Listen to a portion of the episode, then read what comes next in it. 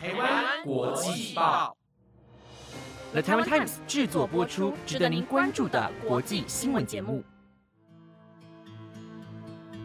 Hello，大家好，欢迎收听台湾国际报系列节目《国际专题周报》的第二十六集。我是今天的主持人盛妮。我们将会在每个星期日的中午更新节目，带大家深入了解国际上重要的时事，带大家用不同面向看待新闻议题。希望节目能够在未来符合你们的期待。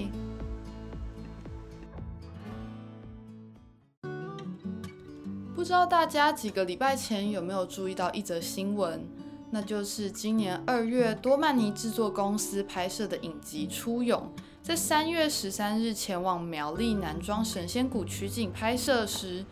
摄影师及收音助理在收工后却不慎跌落溪谷，伤重不治。两位优秀的台湾影视人才就这样离开了人间。今天想借这个机会来聊聊关于台湾影视圈的一些问题，还有我的看法。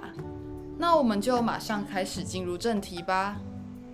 针对这次的事件，我在脸书编剧社团中看到了一则相关贴文，大致内容表示台湾编剧应该避免写过于危险的场景或是动作，避免同样的悲剧再度发生。但这样画地自限真的就对吗？这则贴文也马上引来了许多人的留言讨论，有人主张只是因为这个剧组刚好没有配置急救人员才产生悲剧。不应该以这次的案例就限制所有的剧组发展，也有人认为应该将所有的危险景点都用后置合成代替，才能避免悲剧再次发生。但全部使用后置，又会面临到资金或演员临场感不足等问题，对目前幕后人员都是一大考验。同样面临了真实感和安全性的选择题，也发生在五个月前的好莱坞剧组。知名明星亚历·鲍德温在新墨西哥州拍摄电影时，接过了一把被告知没有放子弹的道具枪，却在排练时扣动扳机时射出了子弹，造成女摄影师死亡以及导演受重伤。这起事件除了让我们注意到了片场道具的安全性，也是再一次的要在逼真性和安全性之间做出选择。如果使用假枪或后置枪支，演员难以表现出开枪时的后坐力；使用真的枪支时，即便是使用空包弹，或是已经有许多拍摄现场注意事项的前提下，仍然无法完全避免意外发生。台艺加拿大籍制片边子明表示，有一次参与剧组会议，国外来的第一副导询问在场人员：“有谁受过急救训练呢？”当时，所有外国团队的成员几乎都举起了手，台湾团队却只有一个人。他说：“不代表我们不注意安全，而是行业差异。外国的工会会有这方面的要求，但我们都是自主性的学习。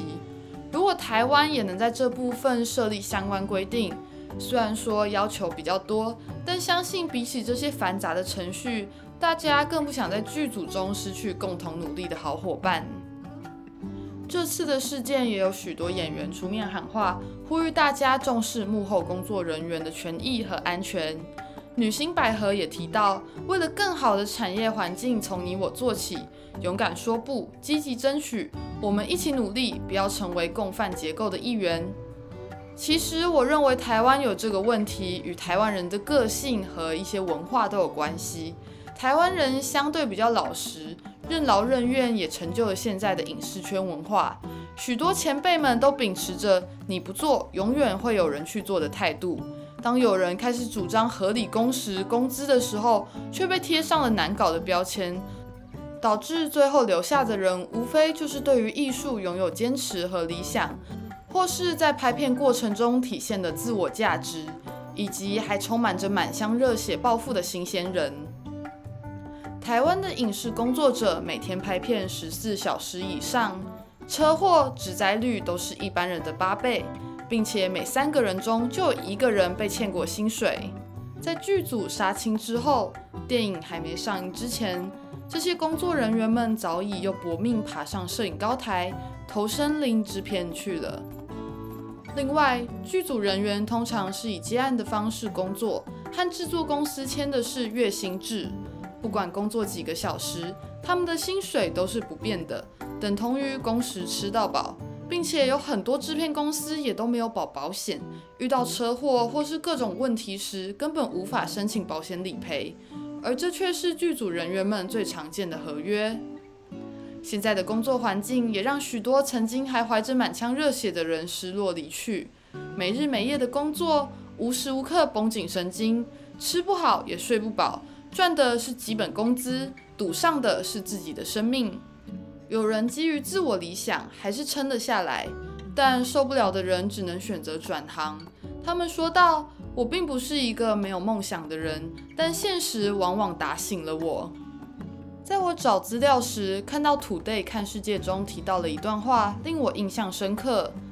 他说，在台湾看到国产电影或是电视剧上了 Netflix、HBO 这些国际平台，都认为是让世界看见台湾，或台湾与世界接轨。但大家别忘了，登上国际平台就表示你的影视产业也同时登上了国际，要跟其他国家一起被检讨。大家不会只检验剧好不好看。劳工条件也一样会被看见。真正与世界接轨，不只是看表面的光鲜亮丽，是整个产业有没有达到国际标准与国际竞争力。我认为台湾现在面临最重要的问题，就是要知道如何做出国际规格的东西。在无法拥有好莱坞的高科技特效，无法像印度宝莱坞或中国一样拥有超多观众赚回本的前提下。目前台湾有许多电影和影集都结合了台湾的历史，或是以现代社会议题作为延伸，在台湾人之间都广受好评，但却不像美剧或韩剧一样直接反映出整个世界都会共同面临的问题，也与大陆的价值观和所追求的目标不同，因此也难以引起共鸣。目前的票房和收视都还是只以台湾人为主。既然提到大陆，就要来不免俗的提一下人才外流的问题。大家可能会看到这几年在台湾红的演员或者是艺人，都会跑去大陆的市场发展。毕竟有更多的资源和更优渥的待遇，而且不同于台湾的小众市场，大陆影视产业大成本、大制作。甚至还有像横店影视城这种拥有三十多座大型影视实景拍摄基地、一百三十多个室内摄影棚的专业影视城，绝对能让台湾影视人才有相当的成长。只不过大家不用担心，人才外流目前不是最首当其冲的问题，因为大陆有限制，每个剧组最多只能有三分之一的台湾人。因此，不管幕前或幕后人员，只有拥有不可被取代能力的人会被留下。比起外流的问题，台湾的根本问题在于市场狭小。就像一个在游泳池里的人，只能在有限的范围内徘徊，而别人所拥有的是无边无际的大海。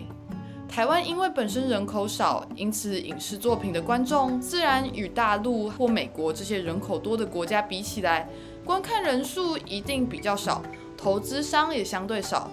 在资金堪忧的情况下，拍片预算当然是受到了压缩，能省则省，自然无法砸钱提高整体作品品质，最后形成了台湾市场狭小的循环。台湾人擅长说故事，在创意的部分上拥有相对的优势，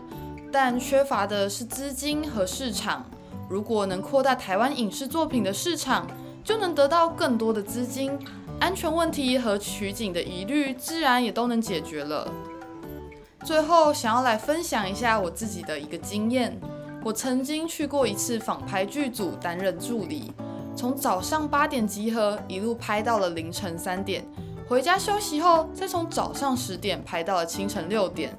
中间转场的部分是由制片助理骑车载着我，从新庄到南港。我们两个人之间还卡着一个制片桌，路上偶尔还会重心不稳，还有几次差点撞到别的汽车的后照镜。当时又冷风又大，眼睛真的差点睁不开来。在我的制片姐姐还说骑车骑到差点哭出来。在凌晨的西门町街头，不管是卡在停车场只能申请道路救援的发财车，或是因为天气太冷而抛锚导致无法拍摄的挡车。呼啸而过的汽车声，又或是不小心入境的路人，都可以让一颗十秒钟的镜头花费一个多小时才完成。尽管当时大家都精疲力竭，导演还是很耐心的在跟演员解释走位，摄影师也一次次的调整角度，灯光师也很努力的还原翻拍电影中的光线，收音师也为了呈现更干净、清楚的音效绞尽脑汁，美术组和山庄组也都时刻的待命中，大家都很累很辛苦，但是都为了拍摄出最好的画面，上紧发条。并且在达成时还会觉得内心暖暖的，一切都值得。说真的，大家都是聪明人，这种看似吃力不讨好的工作，谁要做呢？但每年却还是有许多人不顾家里的反对，投身进入了影视圈内。不管是因为自己心里的梦想，还是因为想借由作品来诉说自己的声音，都希望台湾影视圈有更好的环境，让更多人才能在其中大放异彩。让台湾的作品能被越来越多人看到。非常感谢你听到了节目的尾声。针对今天的内容，如果你有什么想法，或是有什么期待听到的主题，都非常欢迎你透过留言或是 email 跟我们分享讨论。那今天的国际专题周报就到这边先告一个段落喽。下星期的同一个时段，一样会是由丽莲来主持。那我们两个星期后再见喽，拜拜。